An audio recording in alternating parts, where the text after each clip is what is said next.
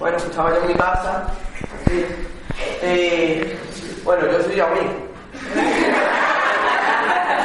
Estaba en mi casa y de repente me ocurrió algo. Pasa una cacatúa más alta que yo, imagínate más alta que yo, que no mide tres metros. Más alta que yo ahí.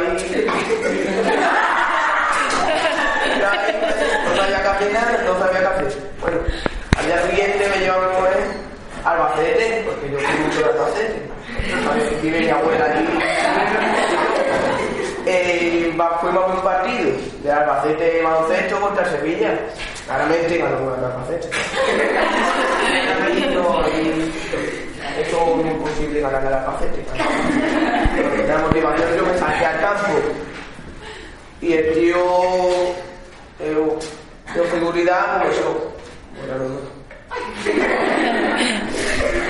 el último día ya en Albacete le dije a mi abuela que me llevara al campo allí tiene ya todas las vacas, los ponis y todo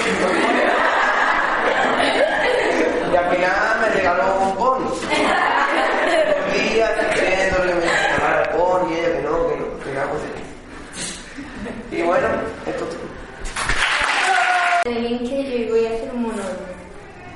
Yo estaba en el rodaje de una película y la protagonista, que es repelente, mm, se le cayó un foco al lado. Después se desaparecieron todas sus cosas, nadie sabía por qué. Llamaron a policía, cazafantasmas, detectives, no, no descubrieron nada. Después, cuando una niña apareció en medio del rodaje, se descubrió que era una niña con su padre que querían acercarse a ella y la actriz, más repelente que una rata con la rabia, le dio un guantazo al padre y le rompió la cabeza a la niña que tenía 7 años.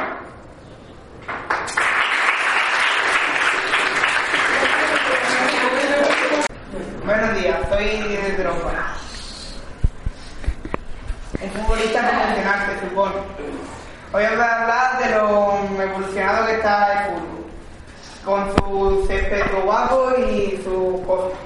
Me acuerdo cuando era niño una vez que jugamos en un campo, que eso no era campo, eso era piedra pura. Que antes de jugar ya te estaba lesionado. Y también voy a hablar de lo nuevo que son los balones, que cada estación del año tiene un balón nuevo. Cuando, era niño, que lo máximo que tenía con una pelota era una lata de Coca-Cola. Eh, lo único que falla del fútbol es los árbitros, que siempre van con la misma ropa y con las libretas que ya no tienen para escribir las hojas, escriben ya en la carátula de, de la Y los lápices que nada más que tienen la punta. Bueno, los dos. Bueno, mi, nombre es Javier Armani. Soy diseñador de moda y aunque de pequeño me quería hacer novia, eh, colonia en un poco. Pero así, así de retrasado soy. Es que no entraba a la cocina porque era un bote que ponía sal. Eh, eh, hasta mi madre lo decía, no recuerdo sus palabras, me encanta el retraso que tienes, hijo. Y yo, gracias, mamá. Uno, era muy, uno era muy bueno y otro era, por fastidiarme, me decía salchipapa.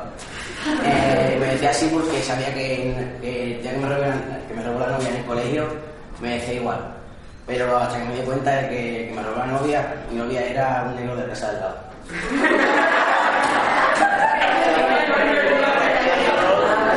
Eh.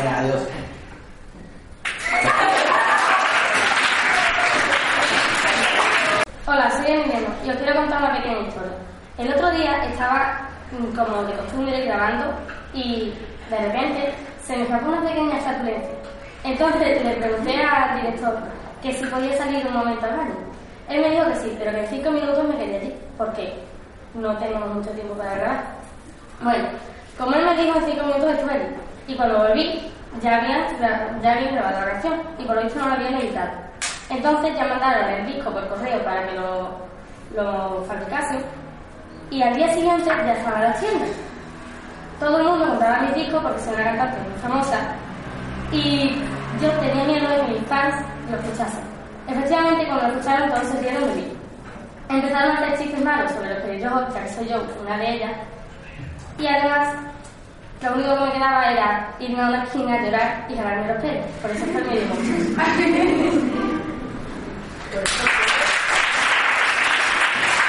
Soy más igual y como chino que soy, arte tengo poco. Mira lo que me pasó el otro día. Me fui al médico porque me duele el pie. Y me dice el médico, tú no estás estreñido, ¿verdad? Y yo, no. Y, dice, eh, como te veo con la cara amarilla y con los ojos achinados, pues creía que estaba estreñido.